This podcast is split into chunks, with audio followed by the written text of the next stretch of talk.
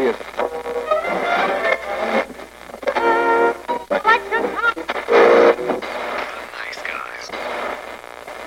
Всем привет, с вами подкаст. Славные парни. Сегодня мы решили попробовать кое-что необычное. Мы хотели поговорить о мюзиклах. Жанр совершенно внезапно восстал из мертвых, так сказать, вернулся, да? Да, он вернулся и, надеюсь, будет жить дальше.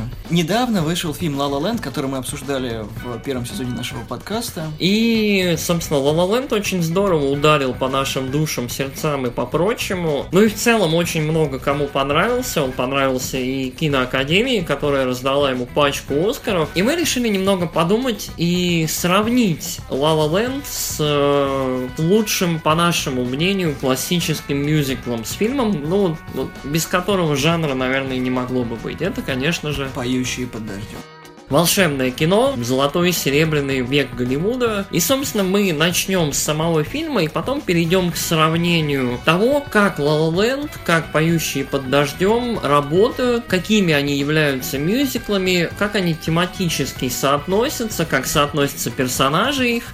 И мы постараемся обсудить довольно-таки плотно эти темы.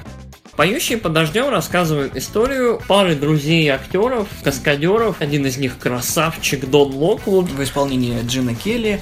И его друг, это Космо Браун в исполнении Дональда О'Коннора. Которые в какой-то момент достигают славы эпохи немого кино. Третьим героем является девушка. Это Кити Селдон в исполнении Дебби Рейнольдс. Кто помнит, Дебби Рейнольдс – это мама Кэрри Фишер, той самой принцессы Леи, так или иначе, Дон Локвуд знакомится с молодой Кэти, и Кэти старлетка, но она хочет петь, она хочет танцевать, она хочет быть звездой. И в это время как раз в Голливуде происходят большие изменения. Приходит эпоха звукового кино. Да, это все еще черно-белое кино, но происходит небольшая революция. То, что он показывает первый озвученный отрывок, это бум. Если кто помнит, фильм «Артист», эпоха немого кино и того, как она переходит в эпоху говорящего кино, а потом и цветного основа и так далее.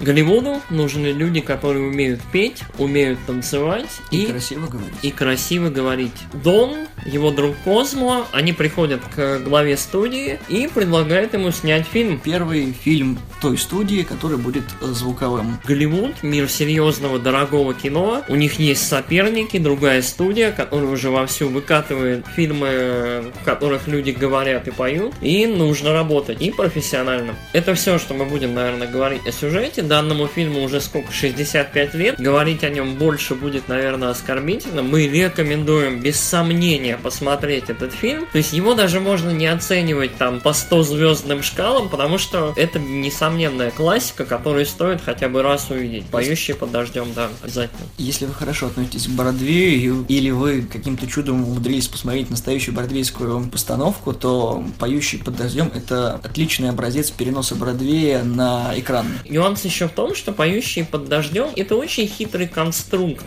Вот с одной стороны это развлекательное кино, с другой стороны это такое любовное письмо старым временам, да, 20-м, 30-м, когда Келли начинал только сниматься. Классическому прям вот расцвету Голливуда, вот черно-белым фильмам, раннему переходу к цветным фильмам, к фильмам с разговорами, вот со звуком. Это очень ощущается по ходу просмотра. Мы поговорим о персонажах этого фильма в первую очередь, потому что персонаж персонажи, актеры это то, кого мы видим, за кого мы болеем, кому мы сопереживаем фильму. И я, знаешь, я вот вынужден признать, по моему мнению, La Land несколько вот своими персонажами проигрывает. Знаешь, вот образ современного героя, он все-таки несколько в моем понимании, я люблю классическое кино, классические жанры кино, образ современного героя, знаешь, вот худощавого, хипстероватого пацана и девчоночки, которые в Старбаксе работают, и жизнь буквально помыкает ими, то есть их бросает бросает влево-направо просто потому, что вот, вот так получается, и они не могут ничего с этим сделать, и превозмочь победить самих себя в том числе. Вот, по-моему, это, во-первых, это грустно, то есть, да, La La Land хорошая драма, хороший фильм, это наводит на мысль о том, что в современном мире, ну, человек мало что может реально сделать сам по себе. И при этом поющих под дождем, ну, абсолютно противоположная картина.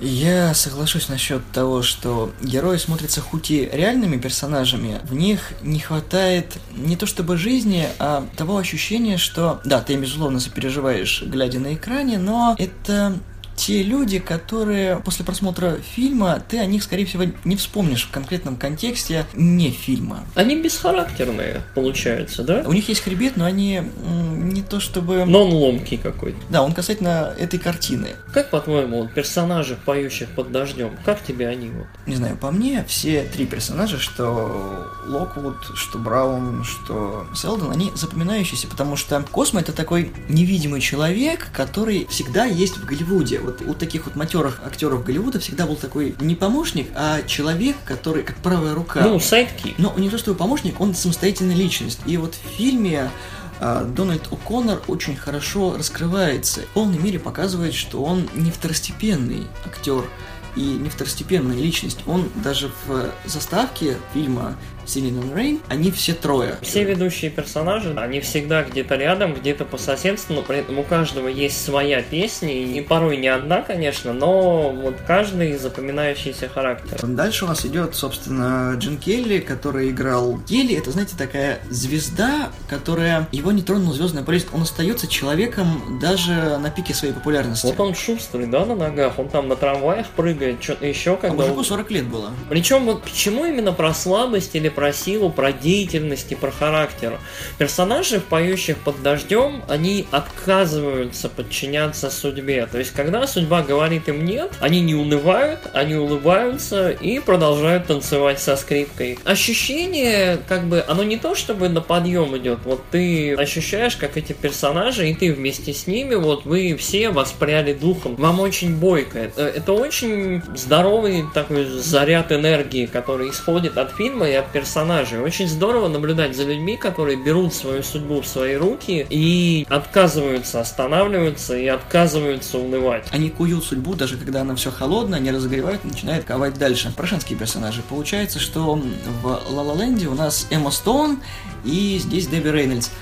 Почему решил сказать про женских персонажей, объясню. А вот смотрите, в принципе, обоих женских персонажей фильм ломает, он их пережевывает. Дебби Рейнольдс в фильме, она находит маленькую работу, чтобы быть в Голливуде, угу. она теряет эту работу, а потом начинает подниматься, потому что она хочет, хочет зацепиться за эту голливудскую жизнь и быть в ней. Что мы видим у Эммы Стоун? Ее выкидывают с кинопроб, она ничего не может сделать, ее хватает главный герой и впихивает в эту жизнь. Она сдается да. в середине фильма. Это не то, что показатель того, что не все люди сильны. Да, не все люди сильны. Девочка, но ты пришла в эти жернова Голливуда и хочешь с пустого выпрыгнуть, чтобы тебе так подфартило, найти свою вот эту вот ниточку, за которую можно уцепиться и подняться вверх. Нет, такого не будет. И да, La La Land это показывает, но в персонаже не хватает именно той изюминки, которая объясняла бы, почему она согласилась идти дальше. У Дебби Рейнольд все было проще, потому что она просто этого хотела, и она делала все, что было на пределе ее возможностей. Она не умела танцевать, она пошла туда, где ее научили танцевать. Да, она была на подтанцовках, но она это делала. А Эмма Стоун пропустила 8 или 9 прослушиваний и сказала то, что это не мое, я иду работать в Starbucks. В персонажах Лалаленда видно, что они либо сдаются, либо очень-очень легко теряют фокус и намерение, которое, вот цель, которую они ставят перед собой. При этом, что смешно, вот Дэби Рейнольдс, э, сама актриса, не очень хорошо умела танцевать, и, насколько я понимаю, над ней там периодически подшучивали во время съемок, но она брала и училась у лучших, и в итоге вот с успехом выполняла все танцы, ну, которые выполняла на экране, на наравне со своими коллегами, и это очень-очень здорово. Вообще характер старого Голливуда такой вот go get, то есть э, настроение, оно невероятно передается здорово поющих под дождем. Но мы поговорили о персонажах, и мы упомянули Голливуд, и вот мы сейчас поговорим об этом. Голливуд 65 лет назад был, наверное, абсолютно таким же. Беспощадная огромная машина, такая вот консервная фабрика, которая берет людей, перемалывает в мясо, консервирует их, одевает в красивые платья и пускает на подиумы на экраны. И при этом главные герои и вообще все герои фильма с иронией и легкомысленностью к этому относятся. Это вот осознание того, что Голливуд э, немножко ядовитая атмосфера, неприятная, но при этом люди продолжают двигаться ради себя, для того, чтобы работать, для того, чтобы на максимум отрабатывать. Что мы видим в Ла Ленде? В Ла Ленде мы видим современный Голливуд образца 2010-х годов. Ну да. И он показывает то, что ты никому не нужен, если ты не получил свои возможности, тут же ее не спустил в унитаз. Мы видим в Лалаленде Голливуд это такое солнце, это какое-то такое мифическое существо, жестокое и прекрасное, которому день за днем э, мальчик за девочкой, за мальчиком за девочкой едут к нему поближе, чтобы обжечься, упасть и пытаться снова и снова и снова, в общем, жертва за жертвой достичь успеха. То есть это бесконечная цепь жертвоприношений вот этому вот успеху. И никто к этому с иронией не относится, все к этому относятся с фанатизмом, с каким-то таким, знаешь, вот это как современное идолопоклонничество, это какой-то ритуал. «Поющих под дождем» с самого начала фильма уже очень иронизирует 20-е года Голливуда, потому что очень мало фильмов от крупных студий, потому что «Поющих под дождем» снимал Метр Голдвин Майер, это не самая последняя студия сейчас и далеко не последняя тогда. Да. Притом где-то в 50-х она была очень небольшом пике. Это студия, которая смеется над самой собой. Это вот настолько смелый шаг для 50-х, потому что в мюзикле показать а, ту самую жизнь через призму того, что вся эта жизнь настолько пустышная была, то что Бамонт, который был в Голливуде, сколько у них там было браков, кто за кем замужем, кто с кем встречается, долго ли будут эти отношения. Мне кажется, в «Поющих под дождем» в целом вот, вот эта вот ирония над Голливудом, над тем, что происходит, оно часть общего настроя. Но при этом главные герои никогда не теряют силы воли и присутствия духа. То есть это тот момент, когда человек сильнее машины, сильнее обстоятельств, которые его окружают, всегда они прут вперед. Давай, наверное, поговорим о песнях и о тематике песен. Потому что они оба мюзиклы, оба фильма. В обоих песни занимают очень-очень важную роль. Давай, наверное, начнем с La Land. В своем ревью на фильм La Land мы рассказывали о том, что каждая песня в фильме рассказывает то, что будет э, в конкретном моменте. Дело в том, что La La Land построен очень хитро. Песни в мюзиклах обычно передают либо настрой, либо намерение персонажей. Они больше рассказывают о персонажах. Либо предысторию, либо характер, либо что-нибудь еще. В La La Land песни несут информативный характер. Когда в открывающей песне э, куча-куча людей поет о том, как они тянутся к солнцу, к Голливуду, к новому, вот, к новым звездам и высотам, мы, в принципе, видим и понимаем вот через какое-то время, что поют они на самом деле и о главных героях, которые будут тоже пытаться, и у них будет получаться или нет, в зависимости от ситуации. И каждая песня в этом фильме э, несет э, какой-то информационный заряд, какой-то блок инфы, который будет актуальным. Рано или поздно кто-то из персонажей найдет себе все равно товарища или друга, с которым он или она будет жить, в общем, который будет платить за квартплату и так далее. Стоит упомянуть, что La La Land снимался, писался и при этом к нему писался саундтрек и песни двумя друзьями. Автор фильма и человек, который писал саундтрек, они старые друзья. До этого они вместе выпустили фильм «Одержимость», писали совместно, и это заметно. То есть фильм довольно органично написан, и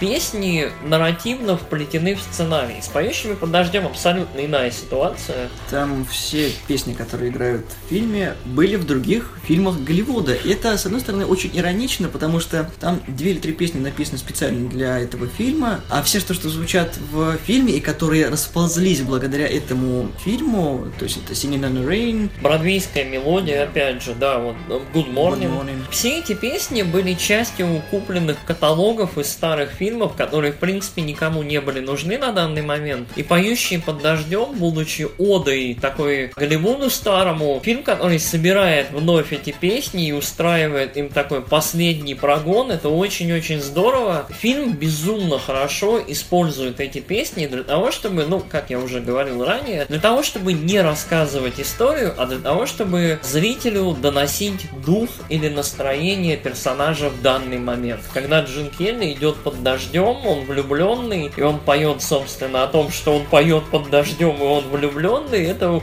это здоровское ощущение. Это замечательная сцена, когда дождь имитировали э, смешиванием воды с молоком. Заметьте, 65 лет назад сняли фильм с тоннами пролитой воды, практически двумя камерами и хореографией под дождем, под настоящим дождем, ну хоть и в павильоне. Касательно хореографии, да, Джин Келли потрясающий хореограф. Хореография в фильме просто фантастическая, потому что и комбинированная съемка и разные ракурсы показывают масштабность конкретных сцен. В этом фильме очень и массовые сцены, и сцены, когда Козмо и Дон вместе танцуют, когда они еще молодые каскадеры, у них есть сцена, когда как раз они со скрипками танцуют и играют, и это невероятно. Я подозреваю, что современным танцорам нужно платить очень-очень-очень много денег для того, чтобы вот такое же повторить, и выглядит это очень здорово. Люди очень-очень знали, что делают. Джин Келли признавался о том, что Дональд О'Коннор не мог повторить многие свои номера, и им приходилось записывать на камеру все его движения, и многие сцены с О'Коннором сняты одним дублем. То есть, когда он делает сумасшедшие прыжки, кувырки и танцует степ, это все снято с одного дубля. Ну вот да, стоит поговорить еще о том, насколько актеры вкладывались в свои роли и сколько всего достигали ради того, чтобы фильм работал. Дональд О'Коннор, когда записывал вот песню песню своего персонажа, Them Laugh, выполнял просто невероятные для себя трюки, при этом актер выкуривал несколько пачек сигарет в день, и говорят, что когда он закончил съемки, собственно, он потерял возможность играть, слег, насколько я понимаю, там на, на пару дней и просто не мог двигаться. Когда в ла э, песни, опять же, рассказывают нам больше про окружающий мир, про Голливуд, про сюжет и про историю, песни, поющих под дождем, рассказывают нам о персонажах, о том, что они чувствуют и чем они являются. Таким образом, персонажи получают вот глубину значительную, как такие колодцы, да, вот в которых очень много всего интересного творится. Причем стоит сказать о том, что кроме Келли, который обладал не таким уж замечательным вокальным диапазоном, у него средний голос, он пел, сам, он записывал все свои... Он танцевал да, сам, он танцевал. делал свои трюки. У Коннора не танцевал и практически не пел, но он выжимал из себя полностью, а Дебби Рейнольдс мы проговорили заранее о том, что... Училась, да, всему. Келли доводил ее до слез ввиду того, что она петь не умела, но в большинстве вокальных номеров она пела сама и танцевала тоже. Многие сцены Ла Ленда отдают дань уважения именно поющих под дождем, потому что если вы смотрели оба фильма, вы заметите эти сцены, и да. многие критики и актеры об этом тоже а, отмечали, но... что они не то чтобы скопированы, они заимствованы заимствованы. Но заметно, да, вот что в Ла Ленде актеры, они танцуют лишь бы для того, чтобы был танцевальный номер. Они танцуют не для того, чтобы выжить из себя абсолютно все и показать вот на что они способны вот и до. Там буквально есть вот эта такая ода с чечеткой. Ода на улице на асфальте с чечеткой. Это смотрится нелепо, ну да, красиво, но нелепо. В «Поющих под дождем» в основном чечеточные номера были на сцене. Ну и парочка еще по фильму, но это не один раз показывалось. Мы вот в наших обсуждениях пришли к выводу, что La La Land действительно хороший фильм, и это мюзикл для нового поколения. То есть э, его герои, ну, как и в целом в наше время, ощущают себя немножко в пассивном таком состоянии. Они ощущают, что жизнь давит на них, и они не лепят свое собственное будущее. При этом стоит сказать, что нас, ну, лично меня, очень расстраивает, что поющие под дождем с персонажами, которые сами куют свою судьбу, свое будущее, что вот это осталось в прошлом, да, немножко это расстраивает. Ну и в целом, вот общая жизнерадостность, она потерялась. Лалаленд, он слегка расстраивает. Ну, даже не слегка. Вот love story, которая разыгрывается все в том же Голливуде, который жрет, выплевывает или глотает людей, вроде они об одном и том же, да, но поскольку люди другие, персонажи другие, эпоха совершенно другая, прошло сколько? Три поколения? Посчитали три поколения, потому что первое поколение этот фильм сняло, второе поколение там сыграло, а третье поколение сейчас его пересматривает. Мы пришли к выводу, что было бы здорово, если бы мюзиклы, кино, ну и в целом современная жизнь, современный мир вернул немножко силы вот, в руки и в целом в ноги, в танцы современных персонажей и вообще людей. По сути, фильм показывает одно и то же. Это становление героев. Ты должен удержаться на том, что ты уже получил в этой жизни, идти дальше, либо начать с нуля и подниматься. Но обе картины показывают один и тот же путь, но с разных ракурсов. Это да. неплохо, это замечательно, но, по-моему, сейчас будет замечательная фраза ретрограда «Раньше все было лучше». Я в целом склонен согласиться. Мне очень понравился Land. Если вы слушали наш обзор на этот фильм, мы очень здорово о нем отзывались. И также вот не менее теплом мы отзываемся о «Поющих подождем». Это два невероятных фильма. Каждый для своего времени сделал очень много. Но я все-таки склоняюсь к мысли, что «Поющие под дождем» — это вечное кино, а «La La Land» — это современный фильм, который нам рассказывает о современных людях и о том, ну, несколько показывает их слабости. То, в общем, почему бы им следовало бы немножко измениться. То есть, как главная героиня Эмма Стоун в «La La Land» нужен такой тычок Наверное, нам всем нужно немножко, в общем, взять себя в руки и научиться, как в старом Голливуде, поднимать себя самим за шкирку. В принципе, на этом все. Если вы не смотрели «Поющих под дождем», обязательно посмотрите. Если вы не слушали наш подкаст про La Land, обязательно послушайте. Если вы не смотрели La Land, мы тоже очень советуем посмотреть. Спасибо вам за то, что слушали. Если у вас есть какие-то комментарии, либо мнения, которым вы хотите поделиться, мы будем рады почитать, послушать, отозваться обязательно. Спасибо большое за то, что слушали. Всего доброго. Пока.